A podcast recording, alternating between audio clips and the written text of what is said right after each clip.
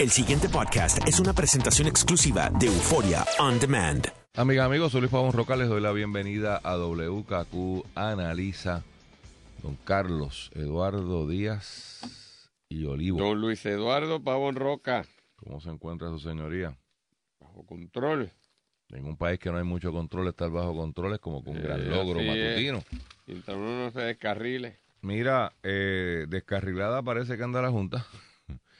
Que Dice eso.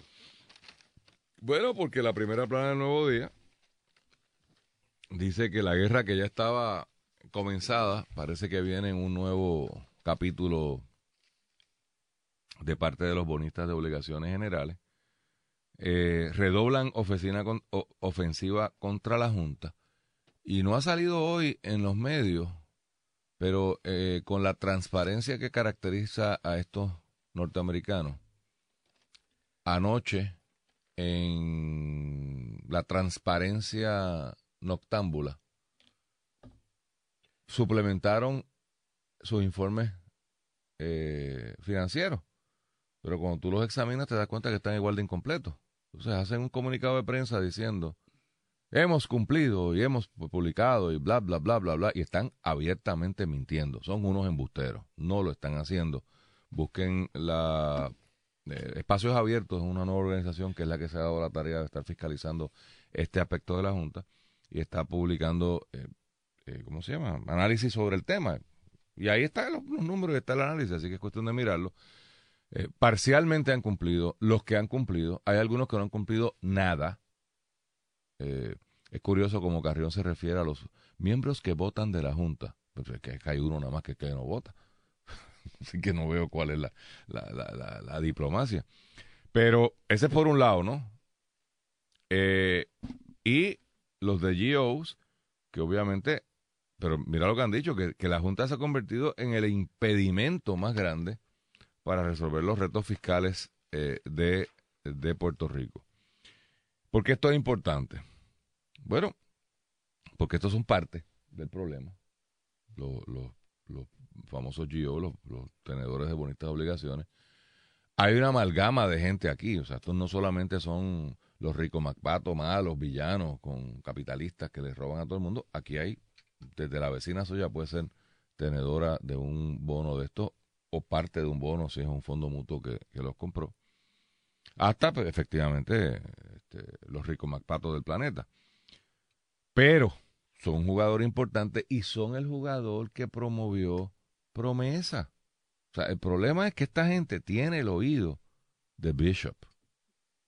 Bishop ha dicho, y reitera hoy el periódico, que hasta después de septiembre no va a bregar con el tema. Y yo, mi lectura y las fuentes que tengo en Washington, lo que me dicen es que están dándole, están dándole soga para guindar a la Junta con su misma soga.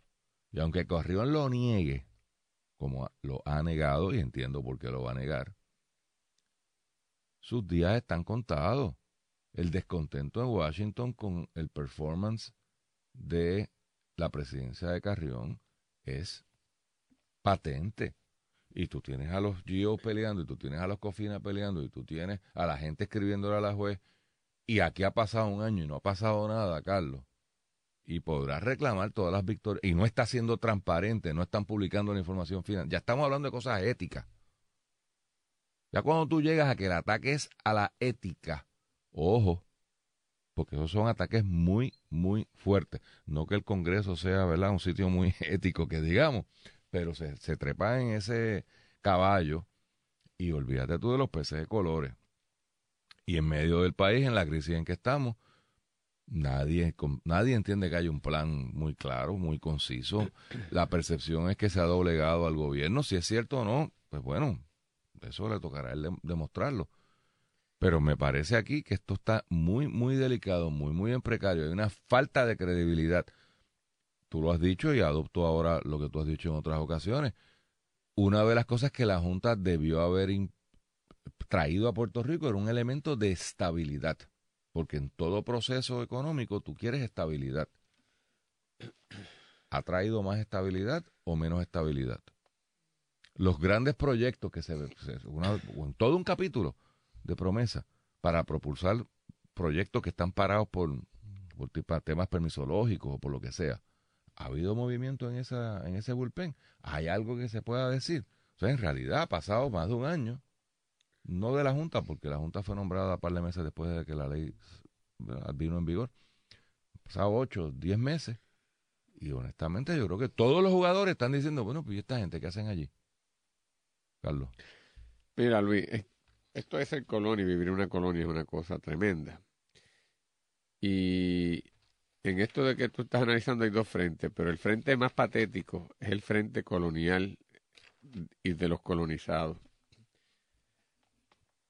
Aquí la vergüenza más grande, el, y la carimbo terrible de tener una junta que es quien nos manda un, en un burdo ejercicio colonial, es tan terrible que los puertorriqueños no lo podemos manejar. No lo podemos manejar. Por lo tanto, en vez de pelear contra la imposición en sí, el acto como tal, y seguir de frente en Estados Unidos luchando por la descolonización del país, las fuerzas puertorriqueñas no están dispuestas a hacer eso. Por lo tanto, es un ataque colateral en donde tú atacas a Carrión, la figura de Carrión, lo ridiculizas, hablas de la falta de transparencia, hablas acá que no se ha definido lo que es un servicio esencial, hablas por allá de que están peleados entre sí, que si todo este tipo de cosas, con una manera de desmerecer a la Junta en una especie de, de pequeñez colonial estúpida, que creyendo que denigrando a los que están ahí para yo no sé qué, que venga otro para la misma ignominia, la misma vergüenza y la misma situación colonial. A mí me parece una soberbia estupidez. La lucha no debería ser por la figura del señor Carrión o por la de Caco García o por la de José Ramón González o por la de Elías Sánchez o por lo que fuera o por la Yaresco. son unos simples personajes eh, que en este momento está y mañana estarán otros si lo sacan y, y estaremos en la misma estupidez. El frente puertorriqueño debería ser en todos momentos en Estados Unidos y en el mundo, porque esto no puede ser. Pero eso no estamos dispuestos a hacerlo. Así que nos perdemos en esta tontería y si viene otro, volveremos en esa tontería. Hay un segundo frente, Luis, que aparte de la colonia, está aquí la, este, también en lucha, que son los propios intereses económicos involucrados o de alguna manera afectados por la situación, ¿verdad?, de, de liquidez y de falta de solvencia que tiene Puerto Rico. Que no importa, y ahí te digo yo, Luis, también, quién está a cargo de la Junta, van a bombardear al que esté, porque es una de las estrategias de los intereses económicos para tratar de adelantar. Es como el dirigente en el equipo de deportivo que le va a, va a pelear con el árbitro cualquier jugada que esté media apretada para que en la próxima, cuando esté apretada, me falle a mi favor. Y tenerlo, pues, pues yo voy a estar también con el que dirige lo, o tiene posibilidad de adjudicarme a mí fallarme en contra, de macetearlo. Resulta curioso que la noticia que da el nuevo día de quien ahora le acepta un golpe a la Junta. Sean los acreedores de las obligaciones generales, quien han sido los grandes favorecidos por la Junta. Eso es interesante. Pues tiene que ser, Luis, una estrategia. Porque como los de los bonos de Cofina y los demás acreedores se sienten entonces, sobre todo los de Cofina, eh, desamparados. Han comenzado una ofensiva bien fuerte para tratar de contrarrestar esto. Pues yo entonces como obligación general me tengo que mover a darle un bimbazo también para que no te me, no te me alinees nada más con aquel, me eches para atrás y te mantenga ahí. Eso es lo que explica esto. Y esta gente utiliza muy bien y filtra muy bien noticias para mover sus cartas. Digo, eso se hace en todos sitios. Filtran la primera claro, página, Claro, esto es una noticia, válida, noticiosa, pero desde el punto de vista del interés puertorriqueño, ninguno. Digo, sí, obviamente, porque todo al fin y al cabo repercute sobre nosotros, pero esto es una agenda interna de, de, de, de, los intereses económicos luchando para ver quién se posesiona más en la lucha y, y está en una mejor posición de poder para eso. Y nosotros somos unos meros arlequines. Entonces esta bobería, peleamos en bobería y todo, y que, mira, y caray, que unos pobres puertorriqueños inocentes y que llenando y con unas solicitudes para que consideren a la universidad un servicio esencial. Si la salud es un servicio esencial y la están cortando. O sea, se cree que, que tú firmando eso y que la universidad es un servicio esencial. So what? Los servicios esenciales están cortados. Ah, que no se ha definido. Sí, los servicios esenciales han sido definidos de forma indirecta. Porque al adoptar y aceptar un presupuesto, Ahí está recogido lo que es esencial. Los que más tienen es esencial. Los que menos tienen es menos esencial. Y a los que no le dieron no son esenciales. Pero nosotros nos perdemos en la bobería. No, hay que definir. Hay que. Véase el apéndice tal. Servicio esencial significa pa, pa, pa. Mire, no sea idiota. O sea, entonces a mí eso, Luis, me causa una frustración tan grande porque estamos perdidos en idioteces. Y me da pena porque en vez de perdernos en aspectos decisionales, hay que auditar la deuda, la deuda. Hay que pelear contra el imperio, caramba. Hay que descolonizar esto. El problema no es Carrión. El problema es que Estados Unidos nos ha quitado aquí, o nunca nos ha reconocido la capacidad nuestra para dirigirnos y no está dispuesto a descolonizar esto para donde sea. Entonces, pues me, me, me da hasta Lo que tener que pasa, lo que pasa es Tú que sabes que involucrarme en buscar un ángulo de análisis, que más o menos tratamos de hacerlo, pero que en última instancia es otra cosa lo que está detrás, y, ¿verdad? Me, me, me da una frustración tremenda. Sí, pero Carlos, eh, no es menos cierto que el imperio decidió que este era el mecanismo para atender el problema y tampoco uno puede ignorar el mecanismo. No combatir, matarlo allá, lo que yo te Está digo. bien, pero no creo, no veo mucha disponibilidad. No, eso es así. O sea, en, en el pitillanquismo que eh, corre por nuestras venas. Pero el pitillanquismo es un... sí, por- sí, te voy a decir por qué es pitillanquismo. qué sé Porque yo, un por- melanmelismo, o sea, pues, un mela- un melamba de pues, eso, como decía eso- Palé. Bueno, es porque es que es, es miedo, es desconocimiento. Yo siempre lo adjudico a desconocimiento. Y los que nos están escuchando en Estados Unidos saben de lo que estoy hablando. O sea, al norteamericano, que es, que es una gente muy, muy respetable, en mi opinión, y han hecho un gran país, tú tienes que confrontarlo de frente. O sea, tú no, a paños tibios tú no vas y con, con ay bendito tú no vas, tú vas de frente. Y si tú vas de frente, te pueden aplastar, pero te, te van a respetar. Y aún si te aplastan, te, te aplastan respetándote. La próxima vez lo van a pensar. Por eso. Ahora, si tú te vas con el ñeñeñe, claro, con la bobería de aquí, no te respetan. Y parte del problema que hay en Washington, que no respetan al liderato político puertorriqueño. No nos respetan. Y por ende no Pero- respetan a los Con puertorriqueños. justa razón, si Con nosotros no nos damos ra- a respetar, el- que es lo que tú estás enfatizando. Exacto. Sí. Y, y si no le quieres poner el nombre de pitillanquismo porque puede ofender a alguien, lo retiro. Es esta actitud sumisa. Eh, tú dijiste melao melamba. O sea, esta actitud de, no, muchacho, no hables duro porque, uff, No, y- no, no, y- y- tú- se ofende. Y tú das por sentado que eso es así y que, y que tengo que aceptarlo Por y que... ¿Tú sabes? Pues no, porque aquí ni los que gritan duro por la independencia a la hora de la verdad tampoco. Tampoco. tampoco. Eso es la tragedia. Es una tragedia, tampoco. Entonces, eso es, es lo primero. Desconocimiento de aquí hacia allá, de cómo opera esa sociedad, cuál es la cultura de esa, de esa. Oiga, nos podremos quejar de Trump. Nos podremos mofar de Trump. Pero al día de hoy, ¿qué día es hoy? 14 de julio del 2017. Yo pongo mi cabeza en un picador de que hay un 30% de los norteamericanos que piensan como Trump, se identifican con Trump y admiran a Trump. Así que, si usted entiende eso, usted entiende que aquí hay un problema. El problema no es Trump. Digo, Trump es la manifestación externa del problema en una posición que nunca hubiésemos imaginado hace dos años que pudiese suceder.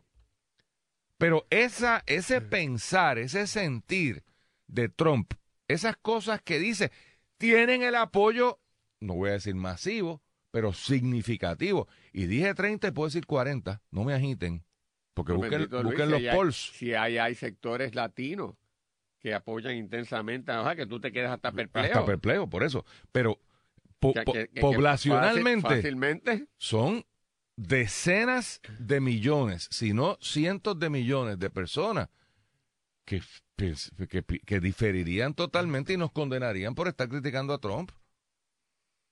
Ese, ese es el país. Y eso no es ni bueno ni malo, es un hecho. Y hay que tenerlo en consideración.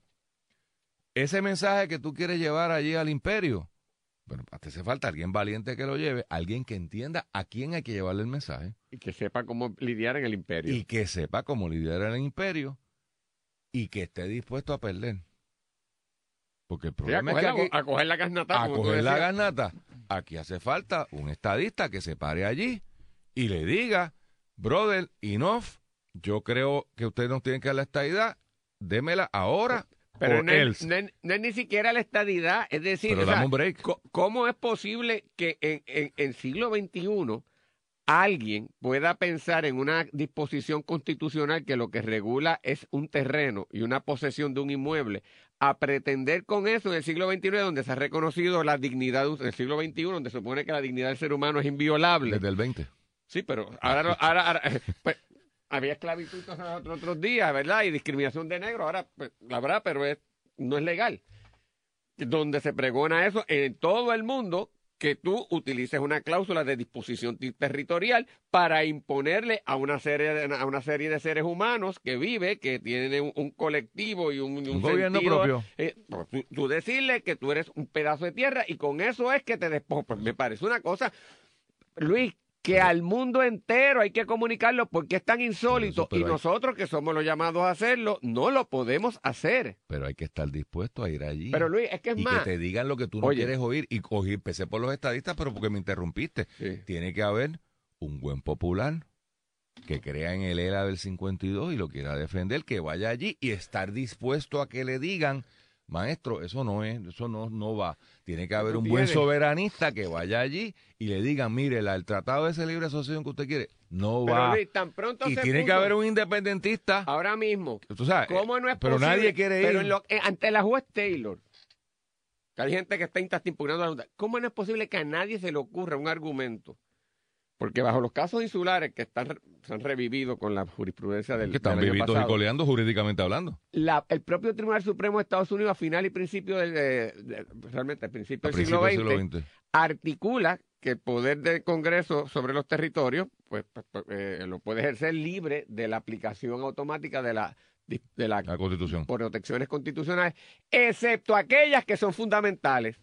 Y entre las fundamentales que se ha entendido que sí aplican aún en los territorios está el derecho a la libertad, al debido proceso de ley y a la igual protección de las leyes. Por consiguiente, el ejercicio de un poder sobre un pedazo de terreno debe, que es plenario del Congreso, tiene que estar supeditado a una protección constitucional que va hacia el ser humano, que, que es el debido proceso de ley. Y cuando tú me pones una junta que incide y me, y me degrada como ser humano y me quita la posibilidad de yo decidir por mí mismo, me violenta mi debido proceso de ley. Nadie lo plantea. Yo lo tengo que plantear aunque no pase nada y forme un desmadre. Pero ni los estadistas, ni los independentistas, ni siquiera los grandes abogados corporativos y de quiebra. Porque a ellos no les interesa de- hacer ese planteamiento. Sí, lo No. podría- bueno, para tumbar esto sí. Mm, Ah, ¿e- ¿Ellos quieren tumbar eso? ¿O ellos quieren que vaya a su lado? para bueno, su lado? depende, Luis, porque si va por otro lado que tú no quieres, tú rompes el baile. Sí, pero si Así rompes que- el baile y no hay... Ahora te digo yo, Trump Care versus, versus Obamacare, tú rompes el baile sin saber lo que viene. Ojo, esos abogados son muy conservadores. El pasado podcast fue una presentación exclusiva de Euphoria On Demand. Para escuchar otros episodios de este y otros podcasts, visítanos en euphoriaondemand.com.